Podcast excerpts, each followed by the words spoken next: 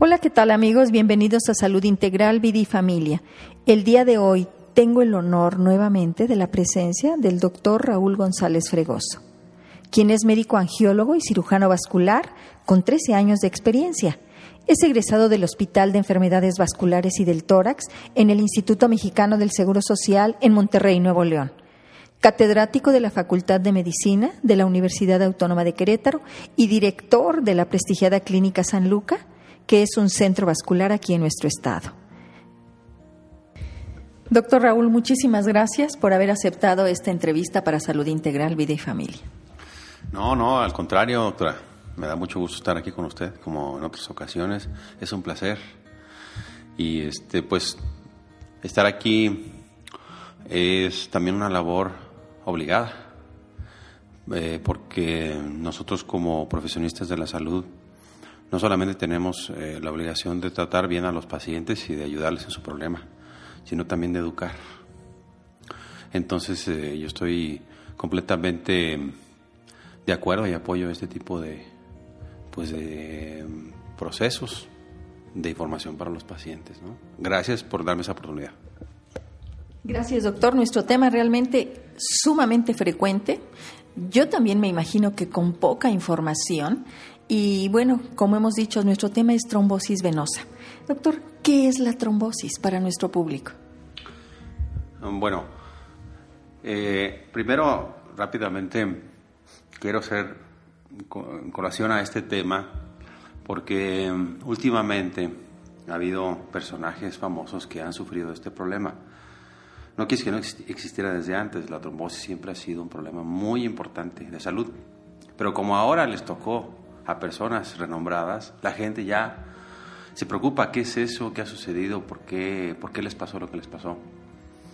Y bueno, por eso consideré que era bien importante este tema en particular.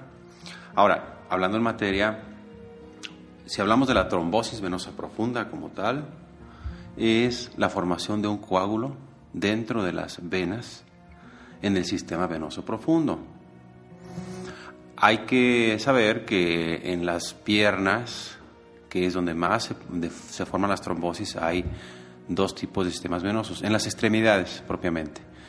El sistema venoso profundo y el superficial. El más importante es el profundo, es el que lleva la mayor parte de nuestra sangre que va de regreso al corazón. Las arterias llevan la sangre oxigenada a nuestras piernas y brazos, le dan la vida y regresa hacia el corazón por las venas. Entonces las venas son las que sufren con la trombosis venosa, se forman coágulos dentro de ellas. ¿Y cuál sería propiamente dicho la causa de las trombosis, doctor? Bien, hay muchas causas. Lo podemos resumir en tres cosas. Eh, causas que hacen que la sangre se estanque. Son tres principales, entonces. una de ellas, que la sangre se estanque. ¿En qué cosas se puede estancar la sangre? En el sedentarismo, en las horas de estar sentado, en viajes prolongados, en algún accidente que tengamos que estar o enfermedad que tengamos que estar en cama. Esa es una causa. La otra, que nuestra sangre sea más propensa a formar coágulos por sí sola. ¿Cómo qué? Bueno, eh, enfermedades propias de la sangre que forman coágulos, pero también situaciones desafortunadas como el cáncer pueden formar coágulos. Los cánceres secretan sustancias, los tumores, sustancias este, que pueden provocar coágulos. O cosas tan normales y comunes como el simple embarazo, o lo que le dicen las personas, la cuarentena después del embarazo, que médicamente se llama porperio, que por los cambios hormonales tan bruscos que hay en la mujer, hay un estado de hipercoagulabilidad, o sea, de fácil tendencia a formar coágulos. Y la tercera causa es un daño directamente en la vena, algún golpe directo en la vena, algún medicamento que inyectemos en la vena que irrite las venas, este, el tabaquismo por sí mismo puede provocar también eh, mediante dos mecanismos, uno hipercoagulabilidad, espesa la sangre, hace que se haga más fácilmente coágulos y el daño directo sobre también sobre las venas. Bien, doctor, ¿y cómo se manifiesta la trombosis? ¿Qué datos debe estar muy alerta los, nuestros pacientes para sospechar de esta, de esta enfermedad, porque como usted lo dijo, no es nueva, pero sin embargo sí mata. Y hay que detectarla oportunamente. ¿Cuáles serían las manifestaciones de, la trombosis venosa? Bueno, yo aquí lo dividiría en, en dos. Si hablamos de la trombosis venosa profunda, desafortunadamente hasta el 50% de las personas que tienen trombosis venosa no tienen síntomas o signos específicos. Pero debo decir que el otro 50 que sí lo tienen son mal diagnosticados o se pasa por alto. Entonces, cuando menos, tenemos que saber qué cuestiones o qué señales nos pueden provocar cuando así se presenten. Entonces, la primera es que empiece a inflamarse la pierna. Normalmente es una sola, la pierna que se inflama empieza a haber dolor, aumento de coloración, se pone más oscura, más roja o más morada. Eh, empieza a ponerse la piel tensa, dura, por la misma inflamación. Eso es en cuanto a la trombosis venosa profunda. Cuando la trombosis se da en las venas superficiales, por ejemplo en alguna varice, la vena se pone roja, dura, caliente, dolorosa. Entonces, bueno, si entra dentro del el grupo de personas que sí tienen manifestaciones clínicas, ya sabemos cuáles son. Y en ese momento es una urgencia. Hay que acudir inmediatamente al médico para que el médico refiera con el especialista y se trate lo más pronto posible. Clínicamente son todos estos datos, doctor. Sin embargo, ¿qué se requiere para llegar a un diagnóstico preciso? y para limitar el daño e incluso la muerte? Esa es muy buena pregunta. Porque como ya platicamos que la mitad de los pacientes no tienen manifestaciones claras, pues a veces hay que sospecharlo en aquellos pacientes que tienen molestias pequeñas o una inflamación mínima, pero que por ejemplo tienen factores de riesgo a su alrededor. Por ejemplo, si tenemos una paciente que está en el puerperio y empieza a tener discreta inflamación de una de sus piernas, aunque las manifestaciones no sean claras, podemos sospechar porque está en un estado de riesgo de trombosis. Entonces, para, para complementar el diagnóstico, eh, hay diferentes estudios que se pueden hacer. El principal es el ultrasonido doble color. Ese tiene la ventaja de que no es tan costoso como otros eh, estudios, no tiene riesgos de realizarse y no es molesto ni doloroso ni requiere ninguna preparación. Y con los actuales ultrasonidos, la sensibilidad para poder detectar el trombo en las venas es muy alta. Entonces, el estándar de oro del diagnóstico es primero hacer un ultrasonido vascular y ya después algunos otros. ¿Quién hace este ultrasonido? ¿Cualquier imagenólogo está preparado o requieren de acudir con, con un angiólogo, doctor? ¿Cómo, ¿Cómo puede ser? Porque nosotros como médicos de primer nivel de atención podemos sospechar eh, con todos estos datos que nos dice. Sin embargo, ¿qué nos recomienda usted? ¿Quién va a hacer este estudio? Bueno, eh, de, entrada, cualquier radiólogo tiene que tener un entrenamiento, un adiestramiento para poder hacer un ultrasonido de ese tipo.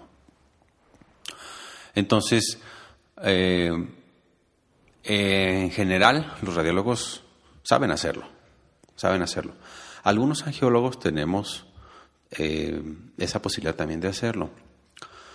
Yo, por ejemplo, lo que hago cuando llega algún paciente que yo sospecho, pues ya directamente busco exactamente lo que necesito, a diferencia de, de, otra persona que me lo haga, que a lo mejor, aunque lo haga muy bien, puede ser que algún detalle que yo necesite pudiera pasarse por alto. Aunque, insisto, puede hacerlo cualquier radiólogo, no hay ningún problema.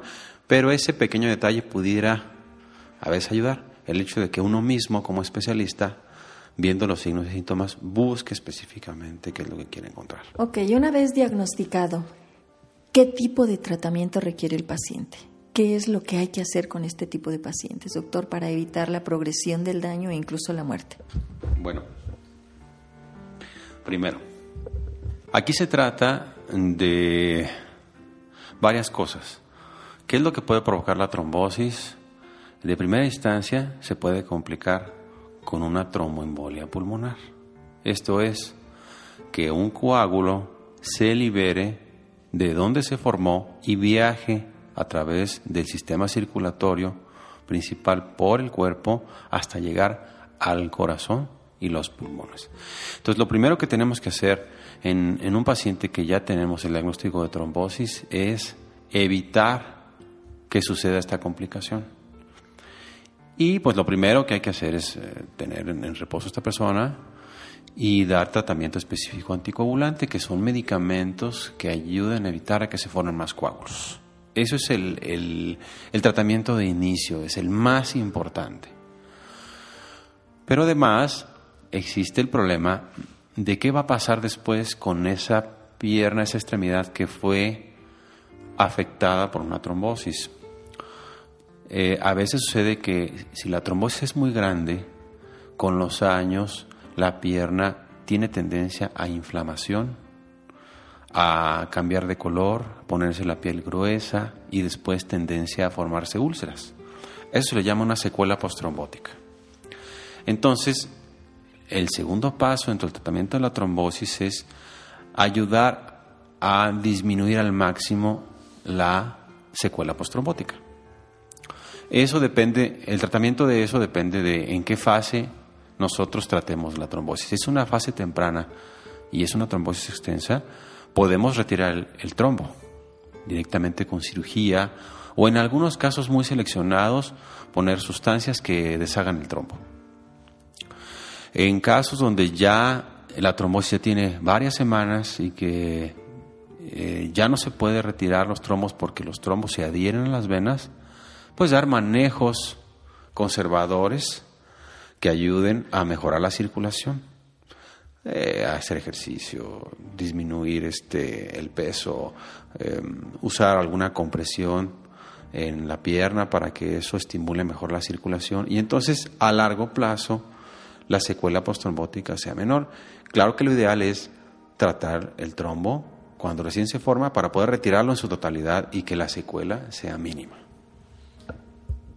¿Y qué sucede, doctor Raúl, si no es tratado este, este paciente oportunamente? Bueno, pues entonces pasa lo que no deseamos, ¿verdad? Pasa lo que le ha pasado a algunas celebridades, que finalmente lo que nos angustia aquí es que ese coágulo viaje y sea una tromboembolia pulmonar que esto puede ser fatal. En un paciente que, que hay una sospecha de trombosis y que no es atendida, puede suceder que en cualquier momento ese, ese coágulo viaje, se convierta en un émbolo entonces y obstruya la circulación pulmonar. Y entonces en ese momento puede haber un desenlace de muerte súbita. Entonces es muy importante, muy importante que a la sospecha se descarte, más vale exagerar y, este, y se tomen todas las medidas para estar seguros que si fuera lo contrario. ¿no? Y obviamente, si ya pasó la etapa eh, crítica del alto riesgo de, de tromboembolia y mm, aún así pues no ha sido tratado, eh, lo que sucede es que a la larga va a tener tendencia a formar úlceras en sus piernas. ¿Qué son las úlceras? Son orificios en la piel que pueden llegar a ser incapacitantes. Entonces, entre más tiempo pase, más posibilidad hay de esas secuelas. Finalmente, si tenemos la sospecha de que hay una trombosis, lo importante es inmediatamente atenderla. Bien, doctor, ¿qué tan frecuente es la relación de diabetes mellitus, de obesidad, eh, de síndrome metabólico con trombosis venosa? Pues es alta, es alta porque ahí, ahí se conjuntan varias causas. Ya hemos platicado que son tres las, importantes, las que realmente forman a los trombos dentro de las venas.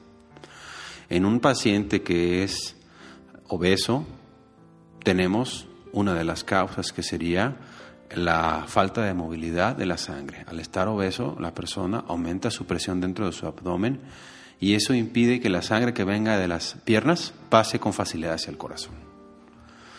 Además, con la diabetes y síndrome metabólico tenemos problemas de hipercoagulabilidad, donde fácilmente se pueden formar coágulos por las mismas enfermedades que está teniendo la persona. Entonces ahí se agregan, cuando menos, dos factores de riesgo. Entonces fácilmente puede haber, si no hay un cuidado, además de las complicaciones de la propia enfermedad, otras complicaciones como estas que estamos platicando.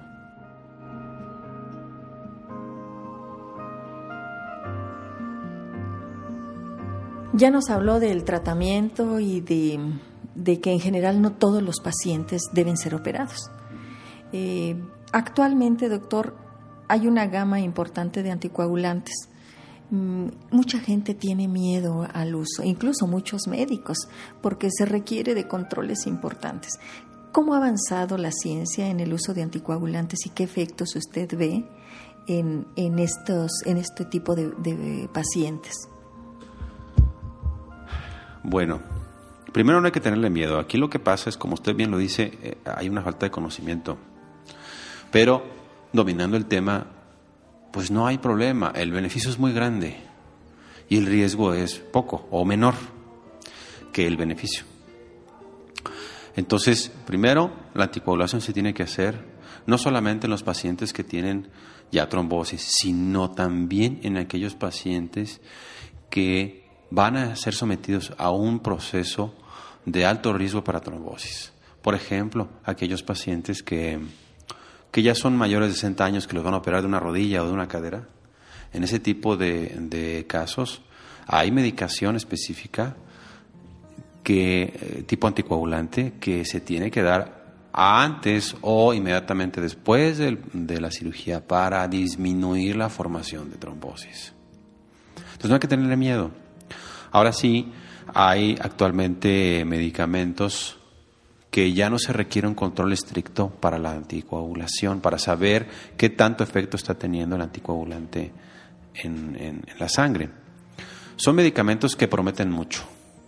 Yo todavía me, me tomaré mis reservas, porque no son inocuos. O sea, no quiere decir que no tengan ningún efecto colateral.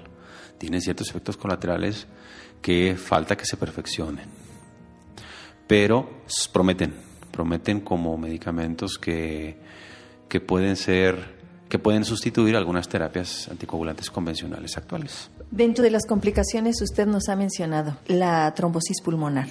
También podemos tener trombosis cerebral a causa de a causa de la de, estos problemas en miembros inferiores, doctor.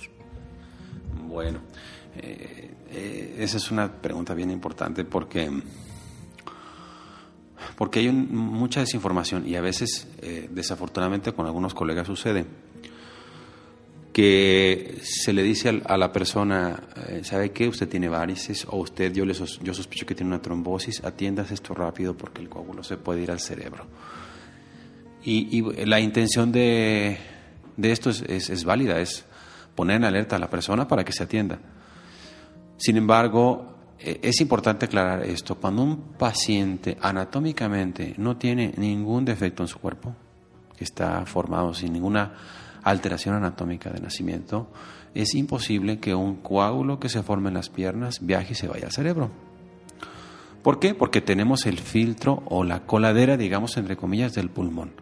Entonces recuerden que toda la circulación que viene de las venas para oxigenarse llega al corazón para irse al pulmón y ser oxigenada.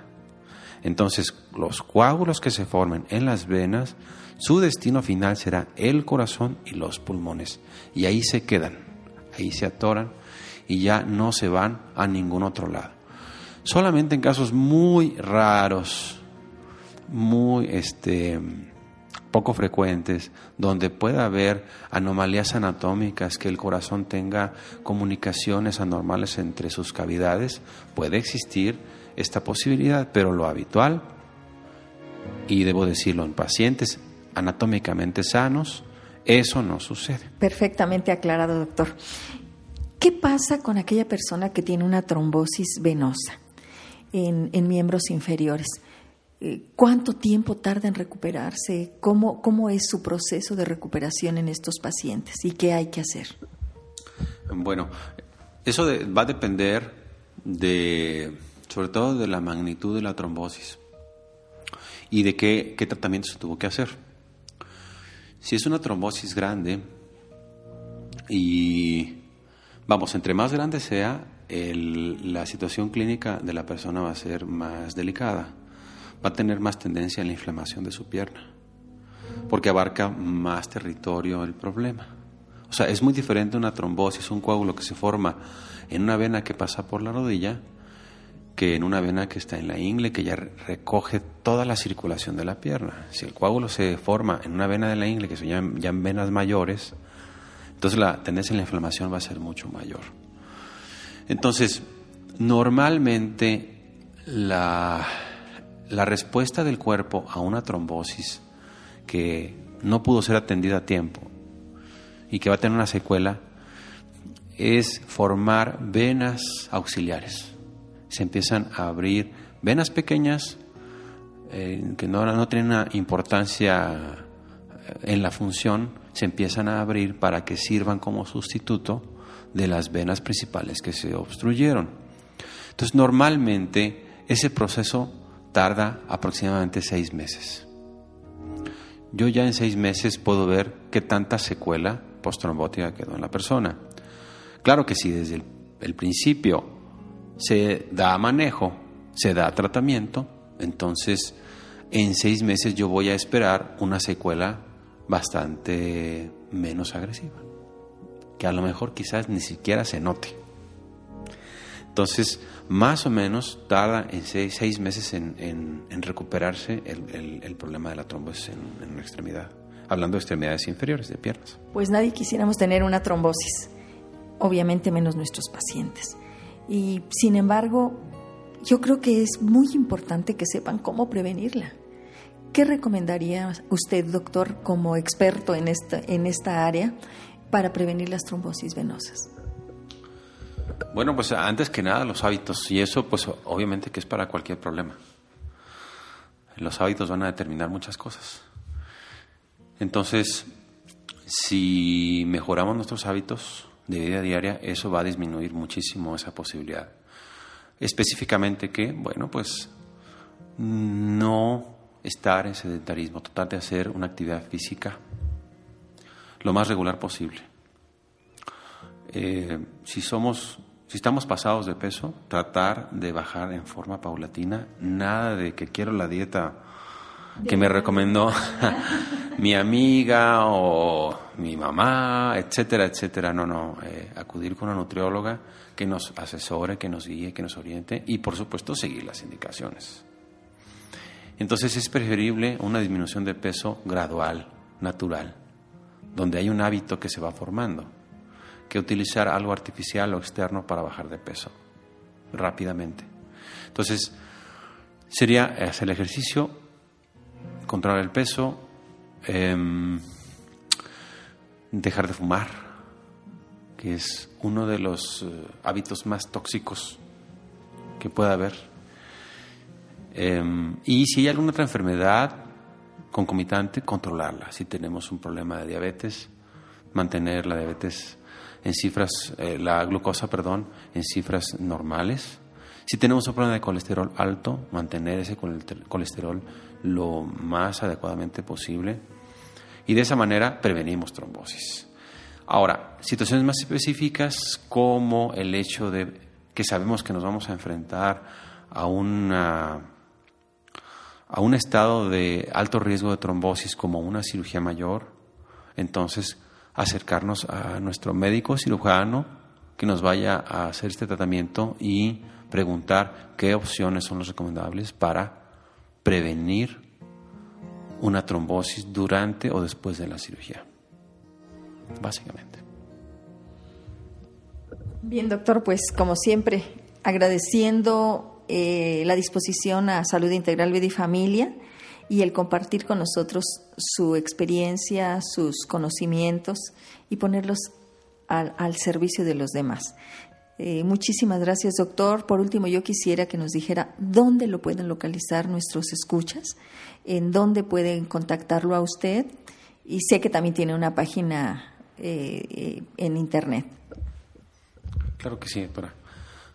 En términos prácticos, les daré mi teléfono es el LADA 442 225 4672 o terminación 75.